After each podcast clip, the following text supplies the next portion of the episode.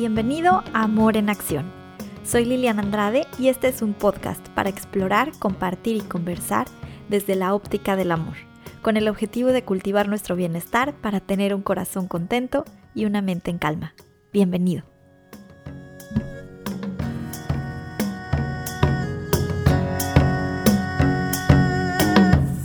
Hola, espero que estés muy bien.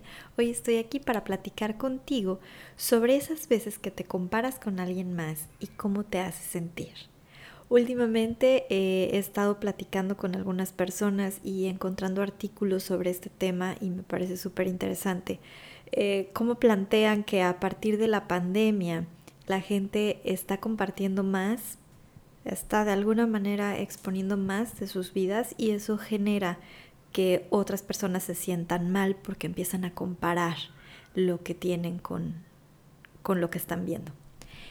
Eh, sí es cierto que está pasando mucho eso, pero yo creo que no es a, a, partir de la pandemia. En realidad esto es algo que pasa desde mucho antes incluso de que estuvieran las redes sociales. O sea, no es algo que, que sea exclusivo de este momento.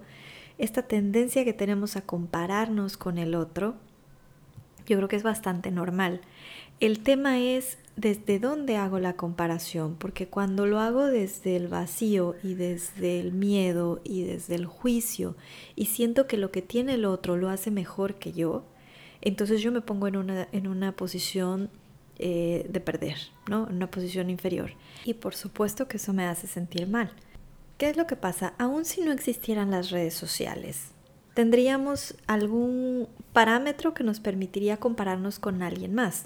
Es, siempre estamos en este contacto con la otredad de alguna manera. Eh, si no hay redes sociales, bueno, entonces están las revistas, está el cine, están los anuncios, está toda la mercadotecnia, está, siempre va a haber algo que me va a proporcionar un referente para comparar lo que yo tengo o lo que yo soy.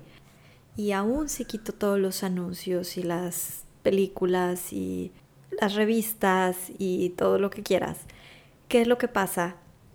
Que me voy a empezar a comparar con las otras personas, con las personas que están alrededor o con las que tengo contacto. Tal vez mi ex está teniendo una nueva relación y entonces me comparo con la pareja nueva. Tal vez estoy en la escuela y entonces me comparo con las personas que veo que tienen más eh, popularidad o más éxito social.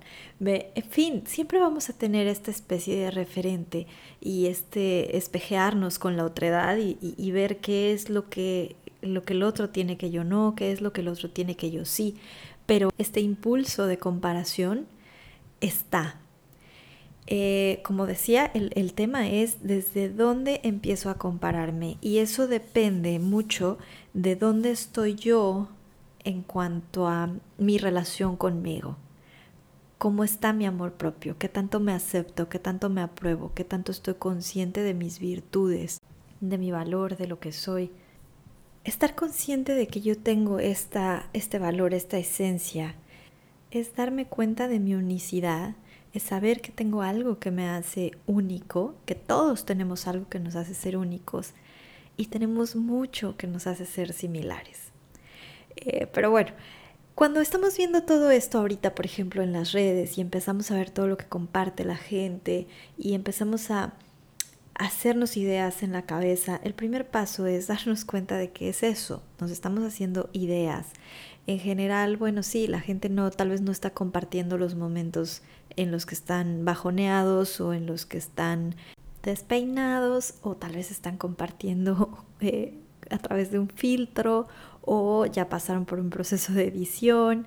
En fin, tal vez no estamos viendo realmente eh, los peores momentos o, las fotos o las imágenes sin editar, tal vez lo estamos viendo ya todo eh, planeado y arreglado y bonito. Y no está mal, no está mal. Yo creo que si alguien quiere hacer fotos eh, con un filtro o arreglar la casa para que la, la foto o la grabación quede impecable, está bien, vaya. Por supuesto que está bien. Cada quien elige cómo hacer las cosas. Eh, un fotógrafo lo haría en un estudio, por supuesto. Hay muchos fotógrafos, muchos creadores de contenido que lo hacen, incluso ahorita en cuarentena, se arreglan, se maquillan o arreglan un espacio de la casa para crear eh, las fotografías o las piezas de contenido. Y está bien. El tema no es si la gente usa filtros o no, eso yo creo que todos somos libres de hacerlo. El tema es cómo percibimos nosotros el uso del filtro, cómo te hace sentir a ti lo que estás viendo. Y entonces a darte cuenta de que eso que estás sintiendo, lo estás sintiendo porque esa foto, esa imagen, ese video está siendo un espejo que te está reflejando lo que hay dentro de ti.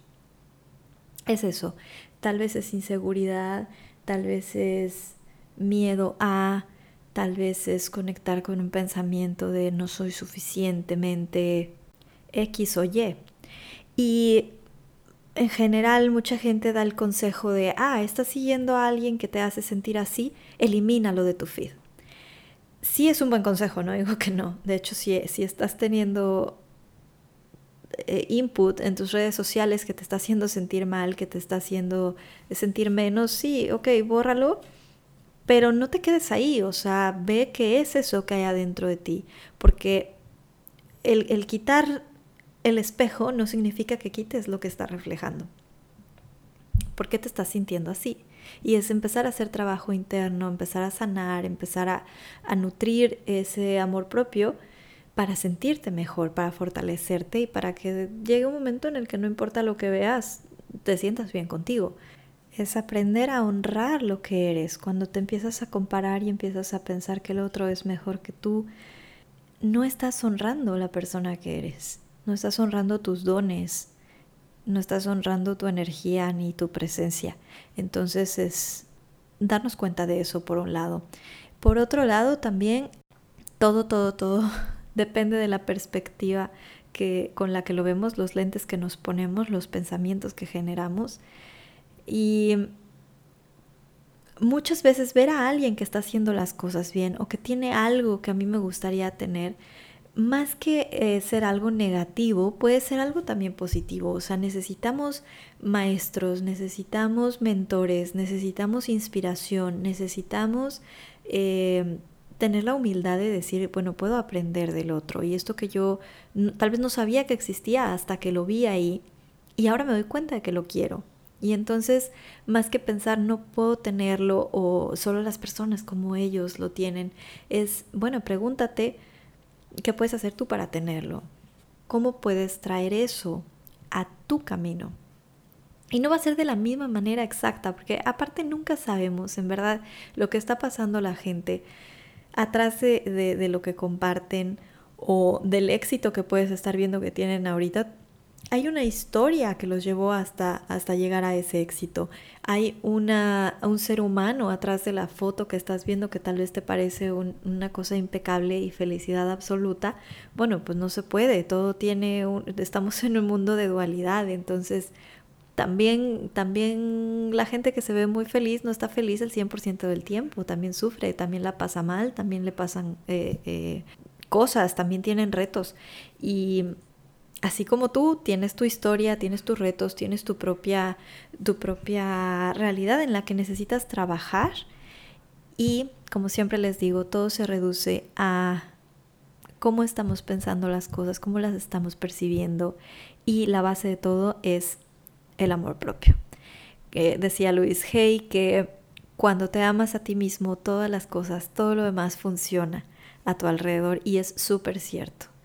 Y de igual manera, cuando no nos estamos amando, las cosas van mal, las cosas no fluyen, empezamos a tener por ahí bloqueos o, cosas que se empiezan a detener y que empiezan a, ir mal. Entonces, en general, y eso es lo que hacemos en las consultas, en los talleres, y el consejo que les puedo dar en, este momento es, ok, pausa, cómo estás pensando las cosas, cómo te las estás contando, qué pensamientos estás generando a partir de esto y cómo puedes amarte más en este momento y en este sentido.